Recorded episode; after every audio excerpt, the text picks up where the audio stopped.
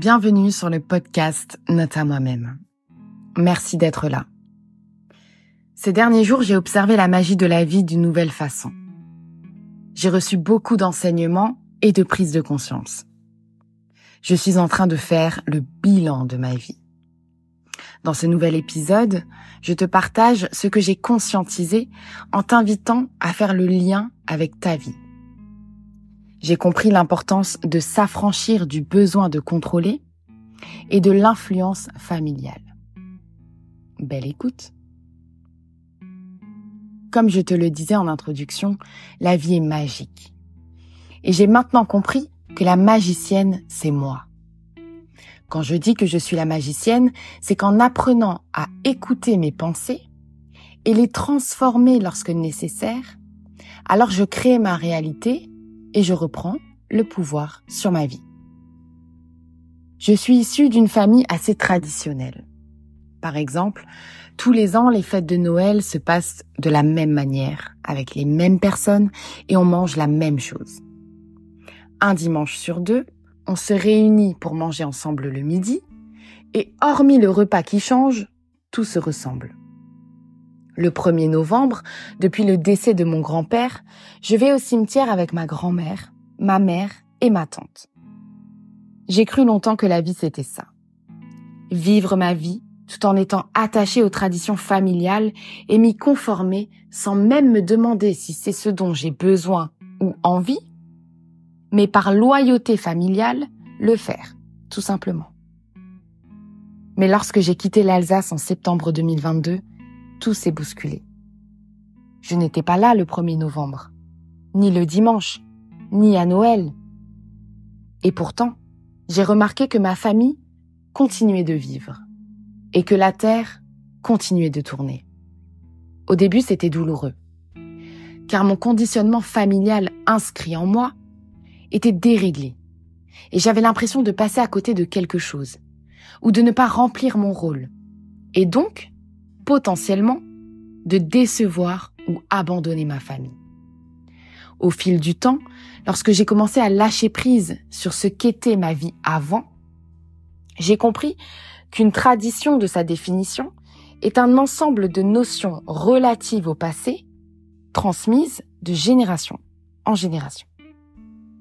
Quelque chose qui se répète de façon inconsciente, car c'est inscrit dans notre ADN sans que l'on prenne le temps de se demander le sens que cela a pour nous, on le fait, c'est tout.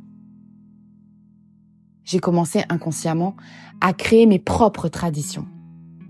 Autrement dit, ce que moi je veux transmettre aux générations suivantes, et notamment ma descendance. Pour cela, j'ai commencé à créer ma propre vie, selon mes envies et mes valeurs propres. Ce qui était normal pour ma famille n'était pas normal pour moi, mais est devenu normal. J'avais maintenant le choix de me créer ma propre normalité. Je fais partie de ma famille, mais cela ne veut pas dire que je partage leur vision de la vie, ni leurs rêves, ni leurs besoins, et c'est ok. Les parents en général se sentent responsables de nous et ressentent le besoin de connaître notre vie, la vérifier ou même la valider. J'ai compris que je n'appartiens à personne d'autre que moi-même et même pas à mes parents. Qui d'autre que moi c'est le mieux ce qui est bon pour moi. Lorsque quelque chose ne me fait pas vibrer la joie, la paix ou l'amour, je sais que ce n'est pas pour moi. Et c'est de ma responsabilité de choisir de ne pas garder ça dans ma vie. Sinon, je deviens complice de ma prison intérieure. Et je continue à faire des choses qui ne me nourrissent pas, tout en pensant qu'un jour ça va changer, mais sans devenir le changement que je veux voir opérer dans ma vie. En parlant de prison, ça me rappelle qu'à un moment dans ma vie, j'ai regardé tous les documentaires possibles autour de la vie en prison. Et j'ai pris conscience que j'aimais regarder ça car j'étais moi-même prisonnière de ma propre vie. C'est comme les films d'horreur. J'ai eu une période où je, pouvais en regarder deux dans une journée. Et maintenant, je sais que c'était le reflet de ma peur intérieure d'être moi-même. lorsque j'ai quitté ma région, le nid familial, que j'ai coupé le cordon, j'ai en fait commencé à apprendre à voler et ensuite à marcher. D'abord à voler, car j'ai expérimenté la liberté, l'inconnu. Et ensuite à marcher, car je me suis ancrée petit à petit pour redéfinir mon programme intérieur. J'ai compris que je ne suis pas ma famille, mais un membre de ma famille, et un membre unique.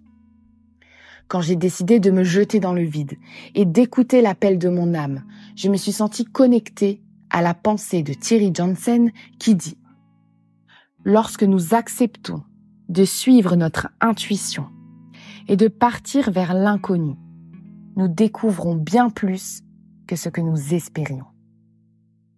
Mais pour découvrir quelque chose, il faut accepter de laisser derrière nous le connu et s'ouvrir à l'inconnu. C'est prendre le risque de changer sa vie ou de passer à côté de sa chance.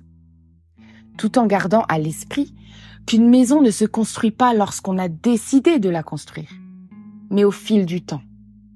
D'abord les fondations, ensuite les murs, puis le toit, la peinture, la décoration, les meubles et ensuite la vie à l'intérieur.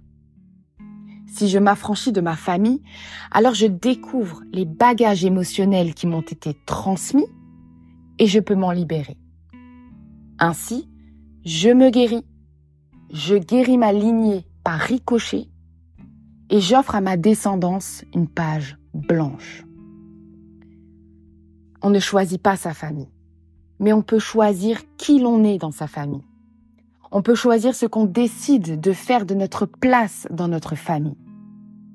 Moi, par exemple, je ressemble beaucoup à ma mère physiquement. J'ai même des mimiques à elle, j'ai le même humour, j'ai hérité de son grand cœur aussi.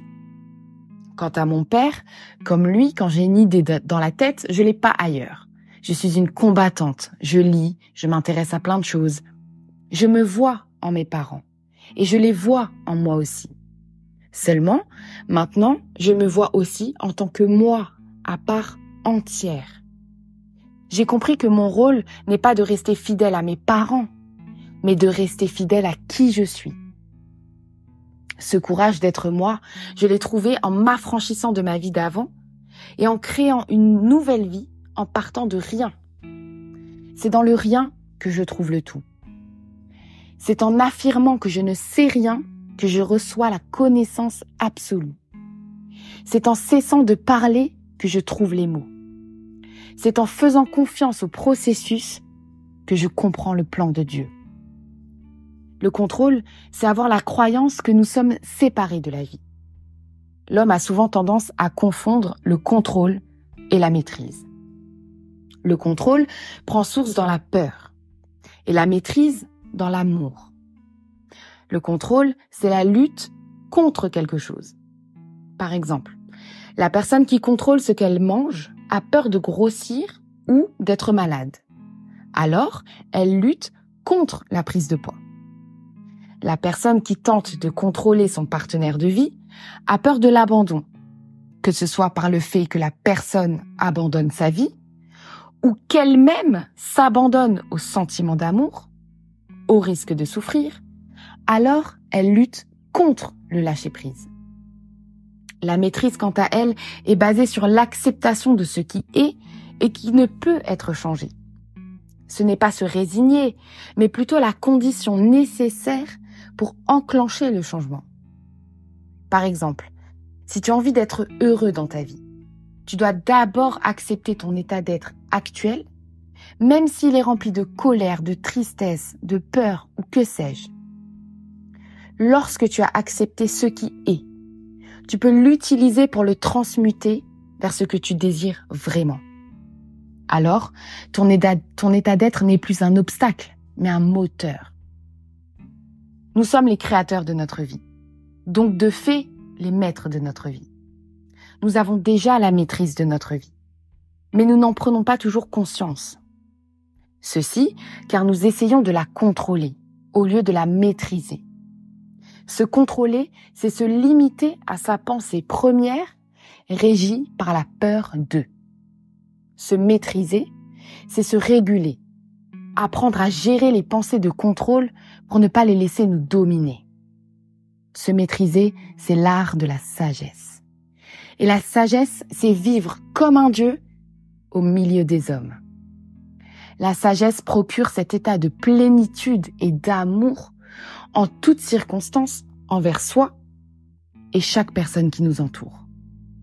Je pense que le but de notre existence est d'atteindre cet état d'être suprême pour comprendre le sens de la vie. Lorsque tu prends l'avion, par exemple, tu fais confiance au pilote, alors que tu ne le connais pas. Tu ne sais pas à quoi il ressemble, ni dans quel état d'être il est aujourd'hui, n'est-ce pas? Pourtant, c'est lui qui, à ce moment précis, et pendant une durée déterminée, est responsable de ta vie et tu lui fais confiance. Alors pourquoi ne pas faire confiance à la vie, à Dieu, à l'univers? Pourquoi sans cesse chercher à contrôler ce qu'on ne peut contrôler en ayant la prétention de croire le contraire? Dieu nous demande de vivre le moment présent, pas d'essayer de le modifier, de le juger ou de le rejeter. Il nous demande de rien faire, hormis d'être. Être présent, être conscient. Ce que tu vis actuellement, là, tout de suite, maintenant, c'est la seule chose qui existe. Le reste n'est qu'une illusion. Ce que tu as prévu demain est la supposition que tu seras toujours en vie. Les humains ont toujours plein de plans sur la comète, en oubliant que l'univers, c'est Dieu qui l'a créé. Une amie à moi m'a demandé il y a quelques jours quel était mon programme du jour. Et naturellement, pour la première fois de ma vie, j'ai répondu à cette question. J'ai prévu de suivre le plan de Dieu. Et toi, si je te pose cette question, c'est quoi ton programme aujourd'hui? Quelle est la première pensée qui arrive à toi? Une pensée de contrôle ou une pensée de foi? Note à moi-même, c'est dans la compassion que je me rapproche de moi-même et dans la foi que je me rapproche de Dieu. Ainsi, je m'affranchis de tout, car je sais que je suis protégée et que tout est juste. Merci de m'avoir écouté. Que Dieu souffle un air de paix et d'amour dans ta vie, avec tout mon amour.